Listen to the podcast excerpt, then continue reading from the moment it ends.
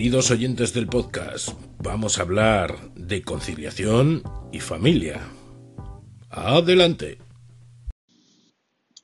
Bueno, hoy es increíble eh, cómo se nota la falta de niños y jóvenes y jóvenes en, en el transporte urbano porque al parecer todos tienen vacaciones de carnaval o Semana Blanca o este invento raro de tener eh, fiesta una vez al mes o algo así, o eso me parece a mí. Y va el tráfico súper fluido. Eh, de hecho, eh, yo calculo así a bote pronto, porque de hecho me he ido a coger un café para llevar en una cafetería al lado del trabajo, que vamos con como 10 minutos casi eh, de adelanto. Y el caso es que se nota mucho el impacto.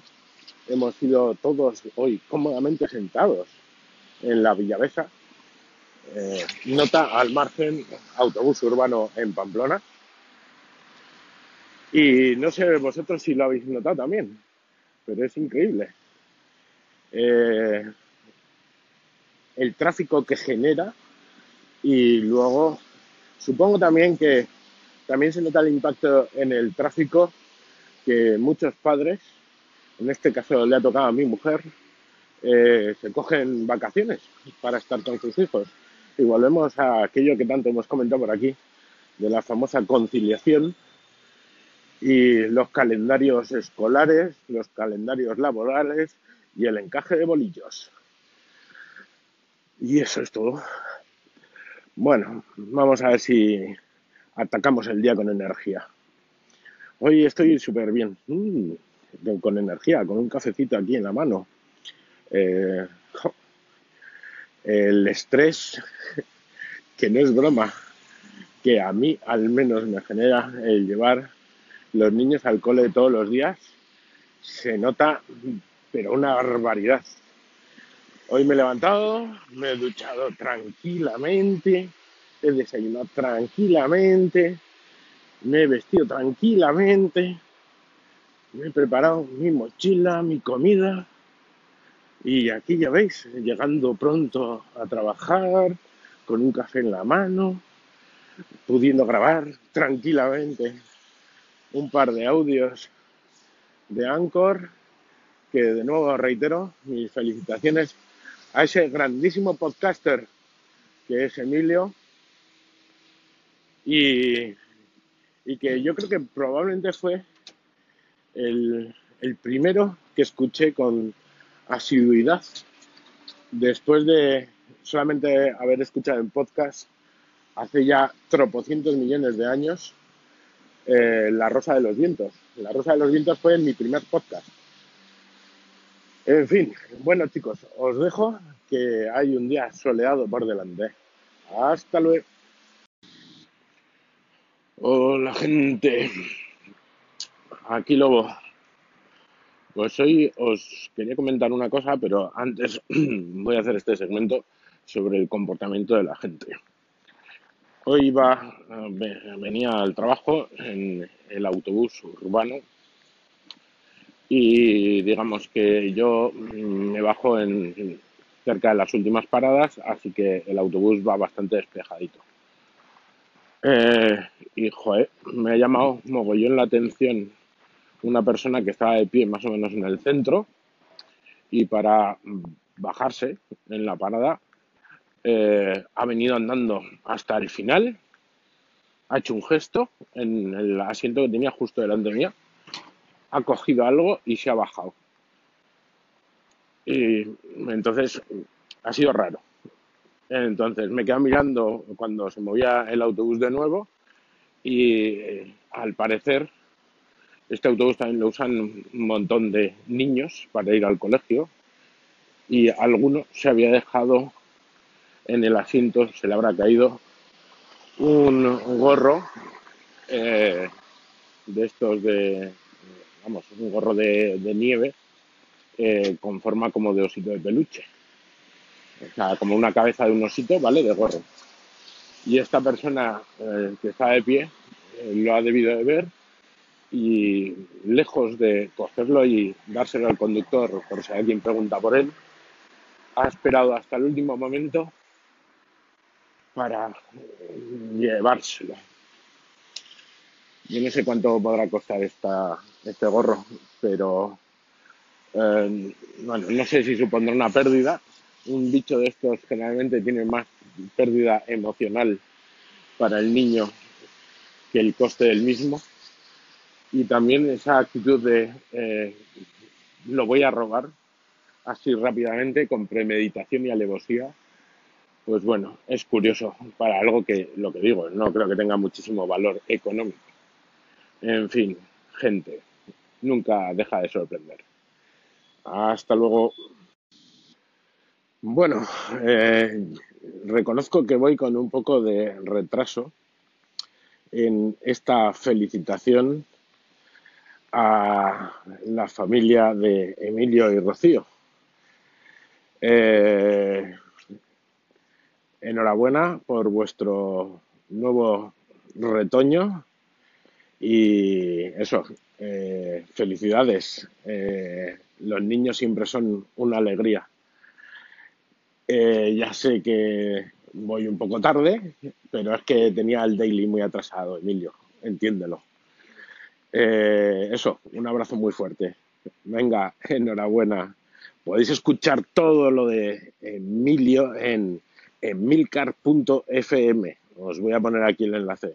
Además, como dice él en el audio que he escuchado, ahora va a tener un retoño más. Apuntaros a Focus o algo, que así se saca unas perrillas el hombre. Hasta luego. Hola, gente. Ay, simplemente comentar que ya le voy a dar las cosas simples, eh, pero extraordinarias. Y es que, como ya os he comentado antes, eh, hoy tenían los niños fiesta y no los tenía que llevar al cole yo. Y me han sorprendido, me han sorprendido eh, apareciendo a buscarme en la oficina con mi mujer para irnos a comer a un chino que hay aquí al lado. Y ha sido una verdadera alegría. La verdad es que me han alegrado el día. Y mm, estas pequeñas cosas, qué alegrías te dan. Venga, hasta luego. Hola gente people, ¿qué tal? Aquí Lobo en Lobo News. Y bueno, eh, ya veis, hoy para que sepáis son las nueve y veinte y pico y estoy llegando ahora al trabajo. ¿Y por qué tan tarde? Bueno, pues básicamente por dos razones. La principal, no, la secundaria, es que como los niños no tienen clase, no he tenido que llevarlos a su hora y entonces, eh, digamos, no tenía esa obligación. Y más vale que no tenía esa obligación porque ayer acabé eh, un proyecto a las dos y media de la mañana. ¡Yuhu! ¿Y a qué viene eso de eh, el sacrificio de las dos y media de la mañana? Que diría Nacho que no hay que matarse tanto. Pues básicamente a una urgencia temporal porque hoy sale una gente de viaje para México y había que dotarles de la herramienta para cuando lleguen allí. Y claro, esto es por un accidente que pasó el viernes, así que bueno, pues en ello estamos. Y nada, sin más, eh, estoy completamente de acuerdo con Nacho en muchas de las cosas que dice y tiene toda la razón del mundo. Eh, nadie es imprescindible. Yo creo que a todo eso que él comenta es que nadie es imprescindible. Eh, tú puedes dar todo por tu empresa, que si no es tu empresa, en realidad lo estás dando por otro. Y eso es una jodienda cuando te apretan y te apretan y te apretan y te apretan y a cambio lo que te dan es palos, ¿vale? Eh, escucho también a Jesús, que está ahí dándole vueltas a algo, todavía no especificado qué. Pero yo os digo que después de haber estado, de haber tenido tres empresas, eh, es muy duro. Me alegro mogollón por Nacho porque parece que se lo ha currado y tiene un nicho y tiene las ideas claras y tiene la posibilidad de hacer lo que le gusta. Eh, no diré yo que si, como él dice, su chica trabaja en, por cuenta ajena o no, no estoy seguro, eh, pero creo que ya está, em, digamos, estable o más que estable. Tienes una red en la que caer y bueno, pues esa es la historia. Si tenéis una red en la que caer más o menos fácil y vuestros días son todo pesadumbres, que eso me recuerda mucho a Jan Bedel, eh, cambiar de aires es lo más sano. Porque ir a un sitio donde pases más tiempo que con tu familia para sufrir no es plan. Pues eso.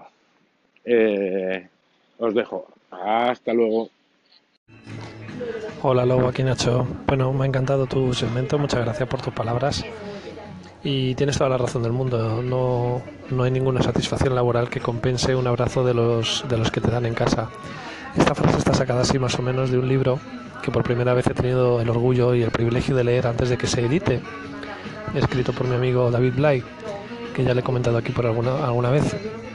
El título, o sea, el libro se llama El viaje del equilibrista y bueno, no sé cuándo saldrá publicado, pero lo recomiendo efusivamente.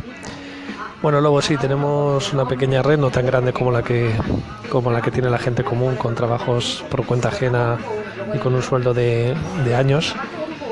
Y, lo que estamos haciendo es gestionar la incertidumbre.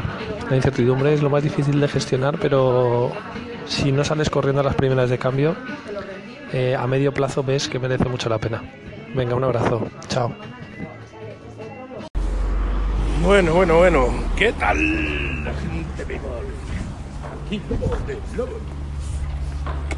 la verdad es que ahora no vengo con muchas news, pero sí que vengo con una cuestión.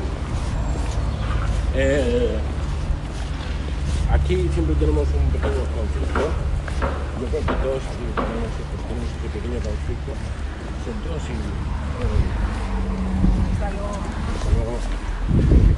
sobre todo si los abuelos eh, viven en la misma ciudad.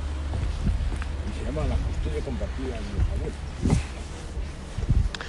Eh, sí, porque siempre está esta batalla de eh, el tiempo es limitado, como nos recordaba Nero y entonces, claro, eh, hoy quedamos con unos abuelos, hoy quedamos con otros abuelos, hoy vamos a, jugar con unos, hoy vamos a jugar con otros, hoy nos tenemos que quedar con estos, hoy queremos ir con los otros.